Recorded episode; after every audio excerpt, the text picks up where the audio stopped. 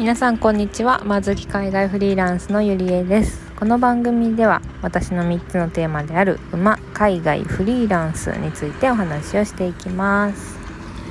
さて皆さんいかがお過ごしでしょうか？えー、今回はですね今回のラジオのテーマは海外旅行の今と昔っていうテーマでお話をしたいと思います。皆さん海外旅行って行ったことありますかね？まああのー、なんでこのねのテーマを話そうと思ったのかっていうとのやっぱり私が海外の情報を調べたりとか実際に海外に行ったりとかっていう中で、まあ、出会う人ってまあまあ何て言うんだろう私の年代もあって若い人が多いんですけど20代とか30代とかね。でもそうじゃなくてもあのー、50代とか60代とか結構もうねあの、お父さんお母さんぐらいの年代のね人とかもいるわけですよ。その海外に住んでる人だったりとかあの海外に若い頃行ったことあるよっていう人がいるんですね。でそれ以上もう80代になった人とかもあの海外でねそういう方に出会ったことはないんですけどなんか国内で出会ったねあるおばあちゃんがなんか私も昔はねフランスに行ったりロンドンに行ったり中国にも行ったわみたいなそうそんなお話をまあねしてくれたことがあって、まあ、そういう方に出会っていや待てよと思ったんですよ。今私たちが海外旅行に行けるのって明らかにネットがあるから行けるんですよ。少なくとも私は。うん。インターネットがあるからこそパソコンを開いて航空券の予約もできるし航空券のあのー、そのなんだろう。例えば JAL だったら JAL が1日どこに何便飛ばしてるかってねすぐわかるじゃないですか。あと乗り継ぎの時間のあの何時間で乗り継がなきゃいけないかとかも全部わかるし。私ホテルも全部あの私ブッキングドットコムとか民泊系のねアプリとかそういうのを使ってあの宿予約してるのでそれもインターネットが必要なんですよ。プラスじゃあ現地にあのー、着きました。着いてその後どこでチケット買ったらいいんだろう？どの駅に行ったらいいんだろうとかそのホテルの情報とかそういうのも全部私はインターネット使って調べてるんですよね。でそこに情報をゲットしてそこへの行き方も支払い方とかも全部基本的に分かった上で、あのー、海外旅行することができるんですが親の世代560代とかねそのおばあちゃんみたいな80代の人が若い頃に行った海外旅行ってどんな感じだったんだろうってなんかふとね不思議に思っちゃったんですよ。そう。もうだってネットがないってことはやっぱり旅行会社ですよねきっと。うん。多分旅行会社に行ってどことかに行きたいんですけどみたいな相談してであじゃあ料金がこんな感じでみたいな。で支払いとか銀行振込なのかな。うん全然わかんないですけど。それでチケットとホテルを手配してもらってみたいな感じなのかな。うん。そうこの海外旅行のあのー、旅行様式っていうのかな。ってなんか本当にすごい変化を遂げてますよねって最近気づいたんですよ。そうすごいですよねだって。いやもうそのお父さんお母さんの年代とかおばあちゃんの年代で海外に行った人はもうなんか逆になんで海外に行こうと思ったのかなとかどうやって、ね、その行きたいと思うのは簡単だけれども実際に行くってなったら多分今よりも航空券とか高かったりするんじゃないのかなと思いながらすごいねその昔の海外旅行にすごくこう興味が湧いたというかうん。そんな最近です。そうすごいですよね。ネットがない時代に海外に行った人って本当になんかすごいと思います。正直今は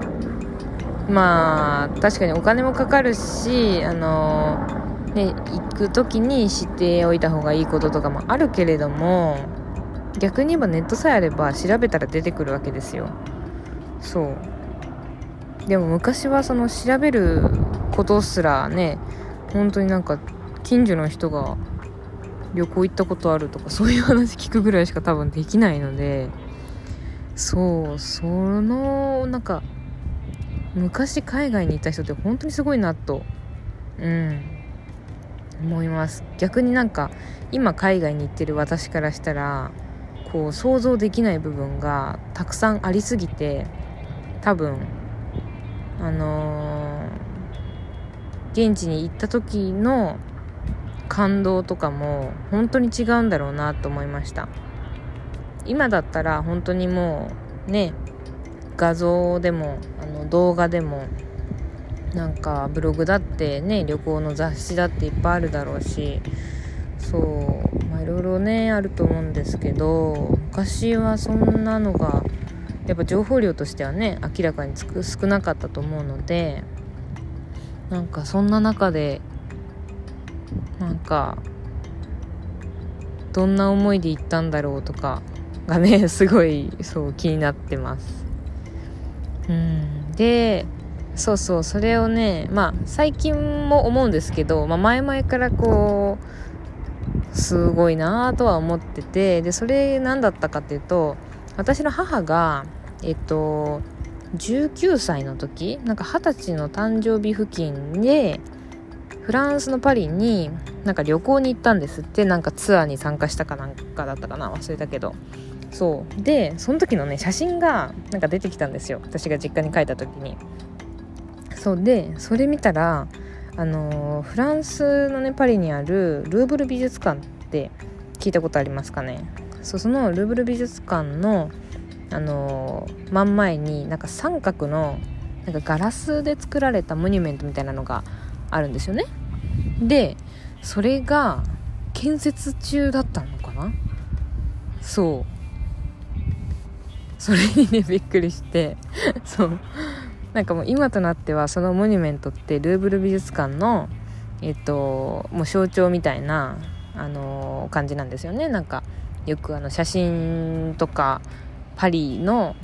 ルーブル美術館ってこう紹介してあるトップの写真にそれが載ってたりとかするんですけどそうそれはそのお母さんがえっとパリに行った当時はもうあのまだなくてだか30年以上前ですよね。そうまだなくてだからなんか私がねそのフランス住んでた時になんか見た景色とその母が旅行に行った時に見た景色がなんか違うんだなと思ってそそれをすごいあのー、面白いなと思ったし同じ土地に旅行に行くにしても今と昔でやっぱりまあ情報も景色とかも違ってくるんだなっていうのをね感じたはい出来事でした。うん面白いですよね。本当に。まあだからこそね、まあ、何度も行きたいと思うのかもしれないしまあその旅行の需要っていうのがあるのかなっていうのもまあ思うんですけど、うん、はい。なんか海外に行ってる身からすると昔昔海外に行った人はどんな思いで行ったんだろうとかどんな方法で行ったんだろうとかはいすごいあの気になるなっていう海外旅行の今と昔でした。はい。皆さんの海外旅行体験とかどんな感じで行く人が多いんですかね？私は結構あの自分でも全部それぞれを取っちゃっていくんですけど最初はあのフリープランのツアーみたいなあのかいなんだろう航空券とホテルだけがパッケージになって日中だけ自分自由に組めるみたいな、ね、プランがあるのでそういうのを、まあ、やったりしてたのでうん。まあ、なんかそういう形で行ったことがあるよって人だったりもう完全にねあのパッケージになってるツアーで、まあ、添乗員さんがねいろいろ案内してくれたりとかもあると思うので逆に私はその添乗員さん付き行ったことないのでそう。なんかどんな感じなんだろうってちょっと想像してワクワクしますね。はい今日はそんな感じで終わりたいと思います。最後まで聞いてくださってありがとうございます。それでは。